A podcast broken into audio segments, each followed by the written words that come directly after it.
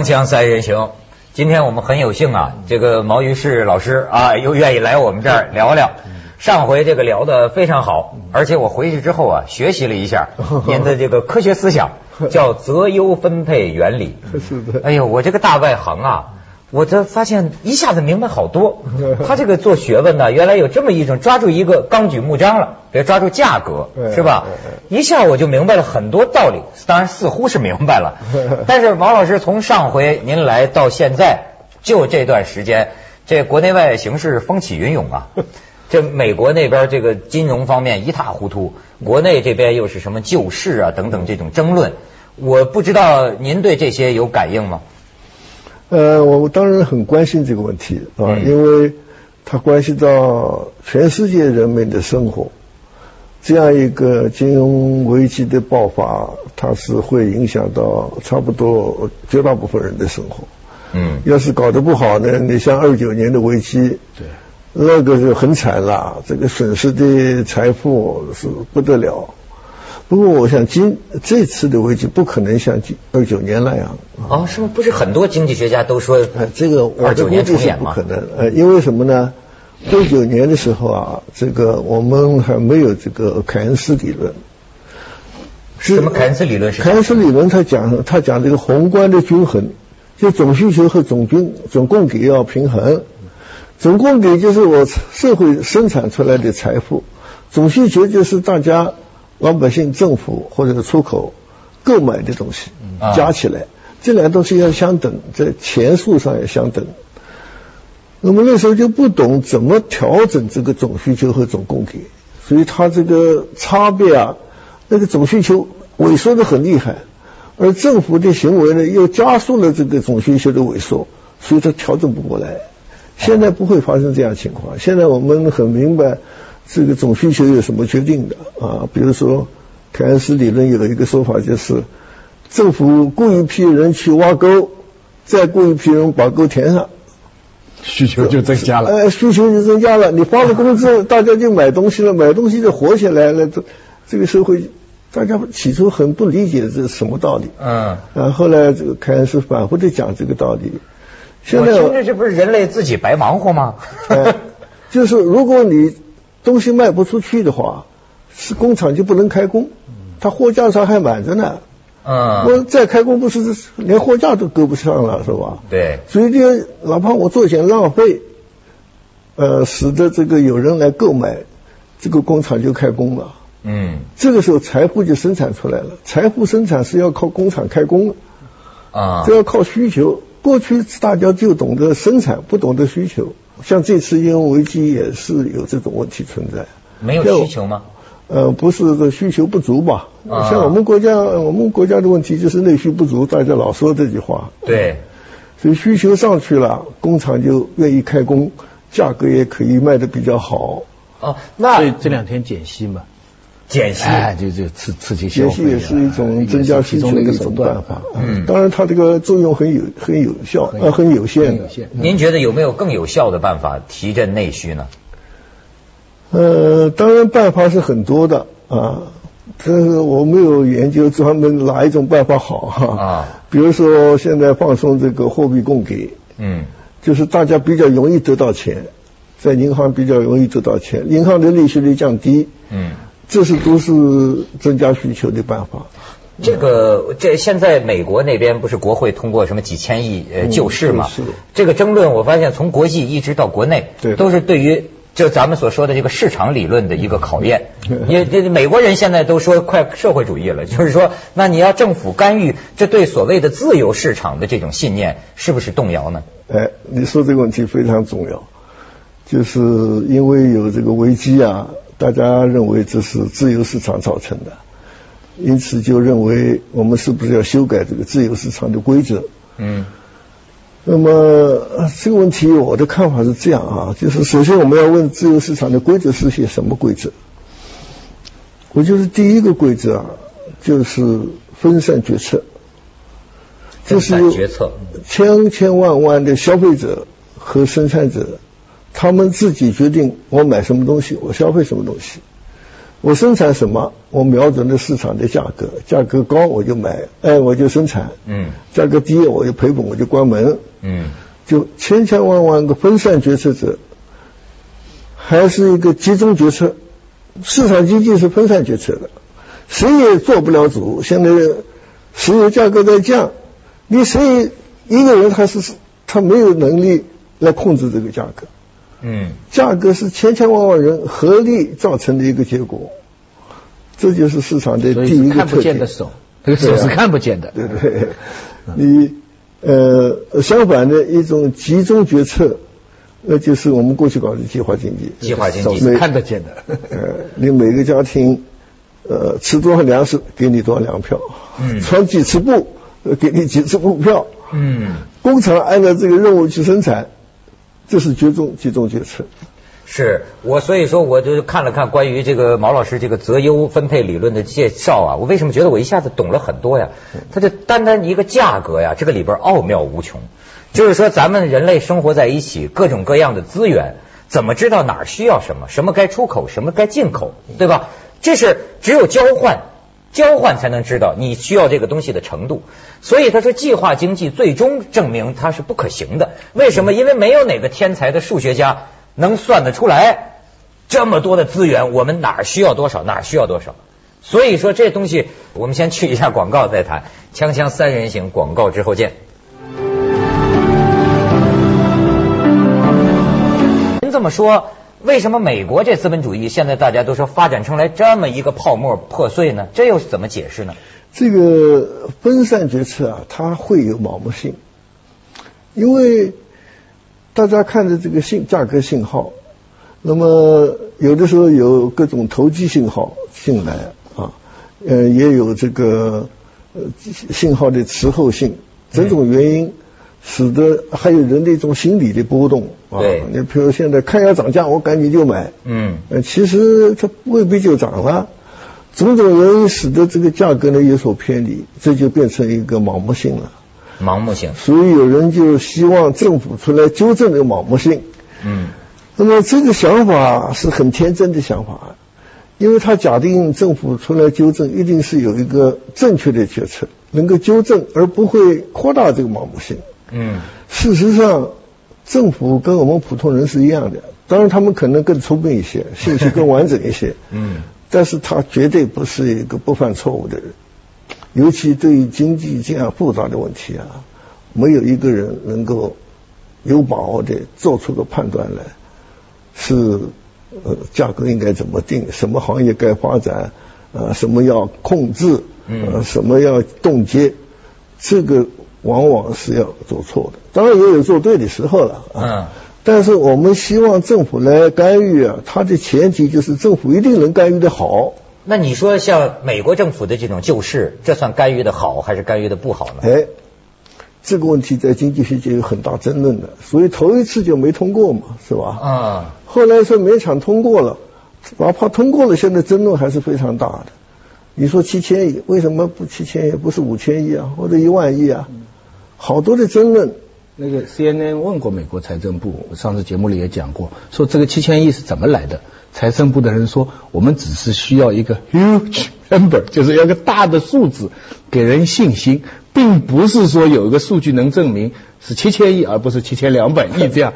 所以这个回答使得人更加产生开始疑惑。所以我想，毛老师假如是坐在这个众议院的位置上，他可能也充满疑虑。但是。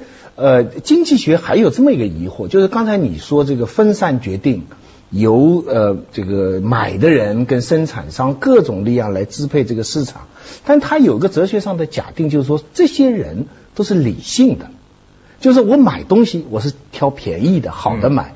我生产东西是看卖的贵的，我来生产，有很多很多不同的理性组成的这个市场，才是一个看不见的手，它最终会走向理性的社会的发展。嗯，但是现在有很多心理学的研究认为说，人归根结底的行为不是理性的，尤其是在那些操盘手，比方说华尔街的这些人，他理论上他应该代表他的这个公司集团理性的投资。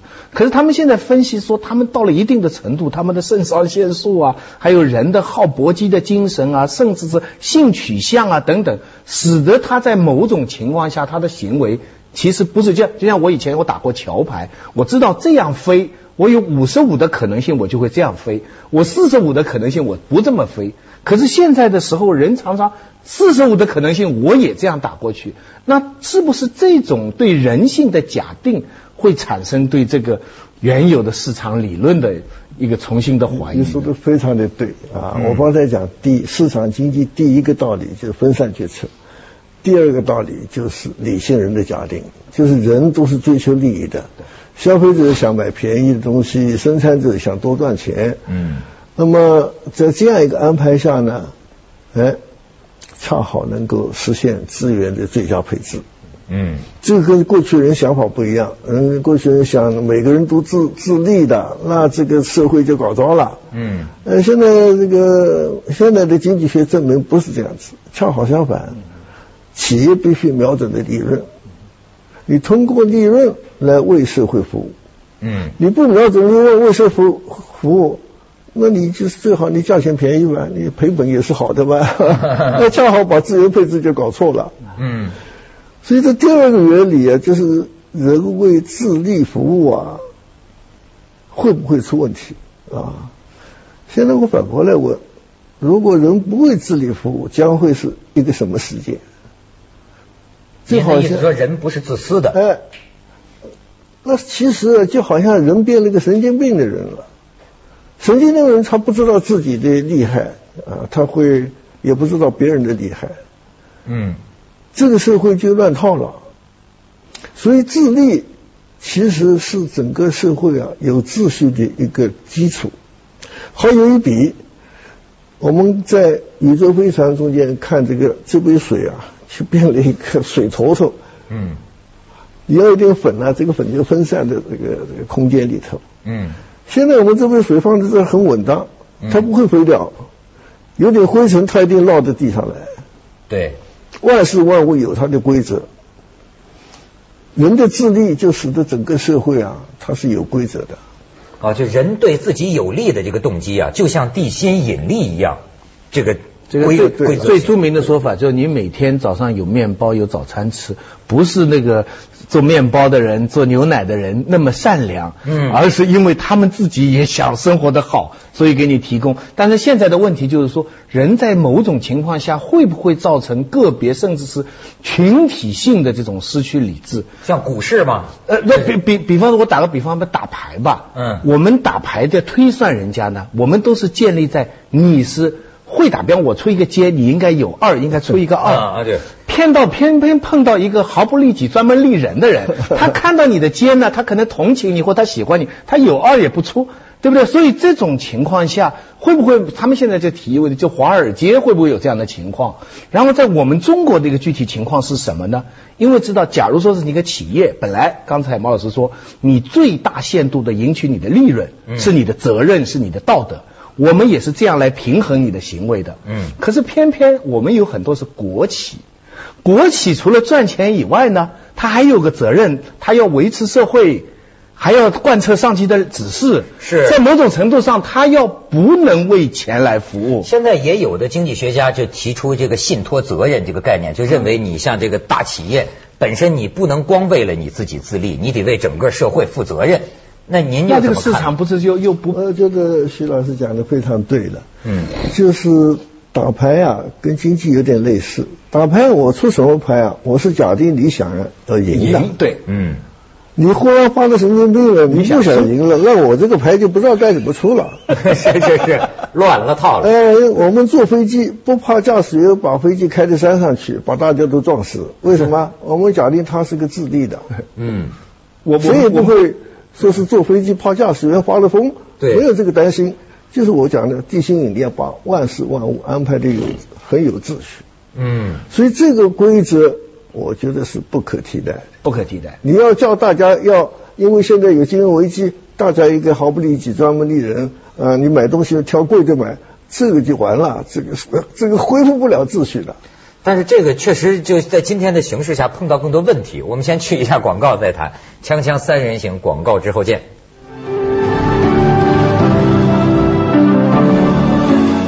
还是这个觉得看目前的形势啊，看不明白。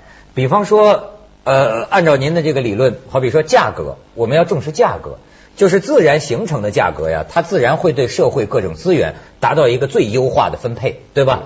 呃，那么好比说美国过去我们认为是自由市场，它搞了这么些年，那现在又出现了这种金融衍生工具，什么无穷多的这种虚拟的这种泡沫，这泡沫最后还碎了。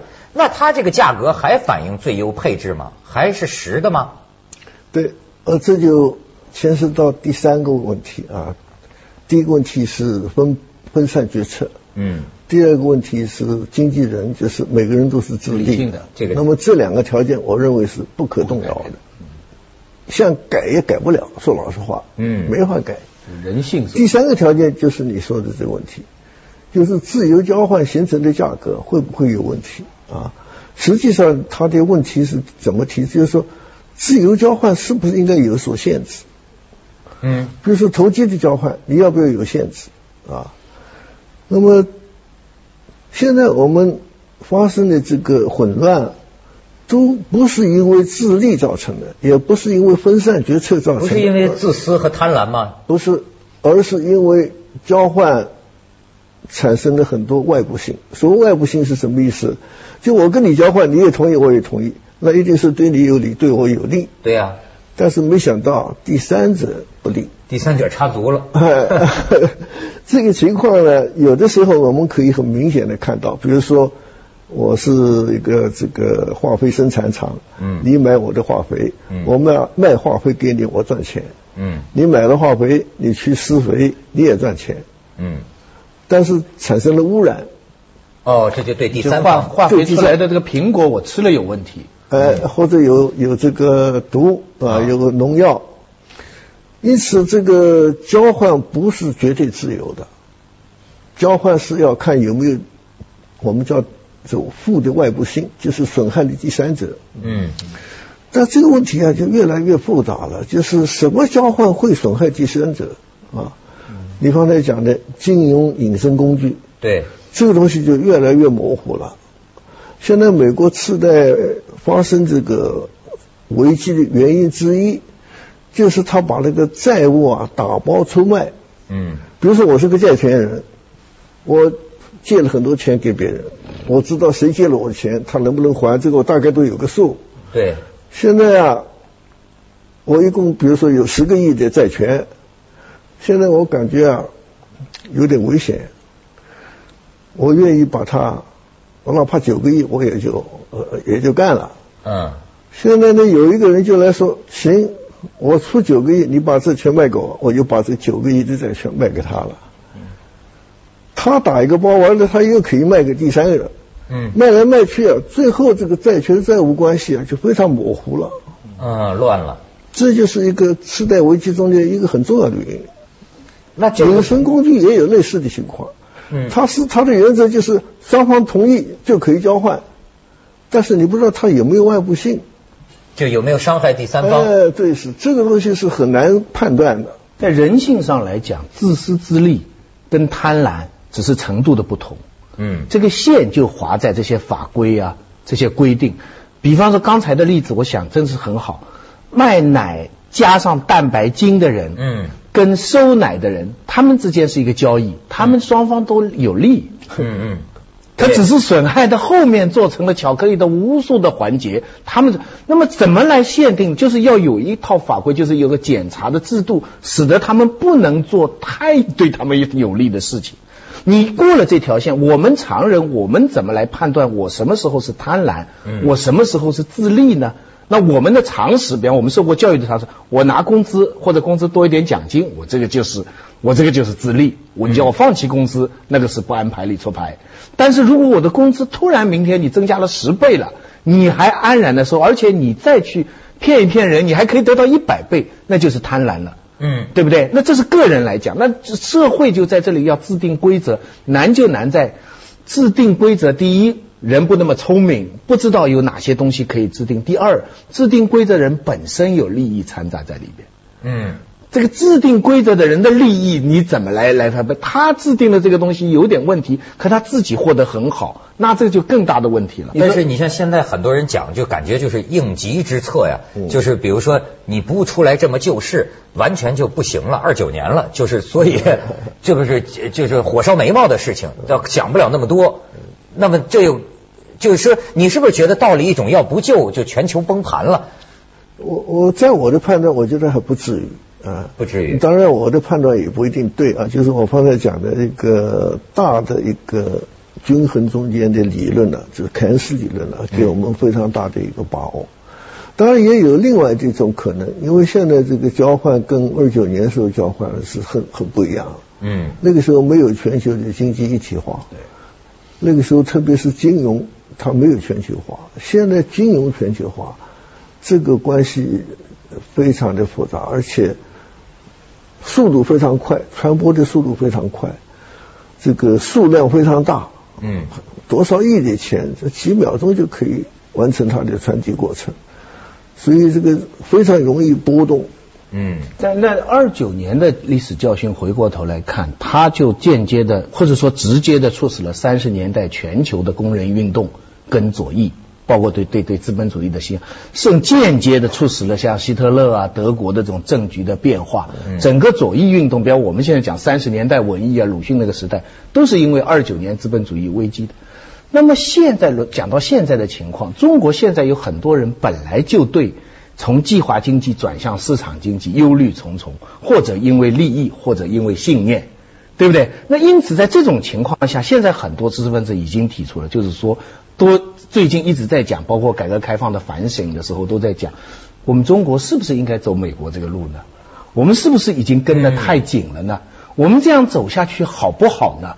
就是左翼的这个思潮、这个想法，严肃的跟力实力的都有，您会怎么看呢？你觉得会不会影响大家？现在问题在这，就是我们能不能想一个更好的制度来代替现有的制度？我们看到了现有制度很多缺点。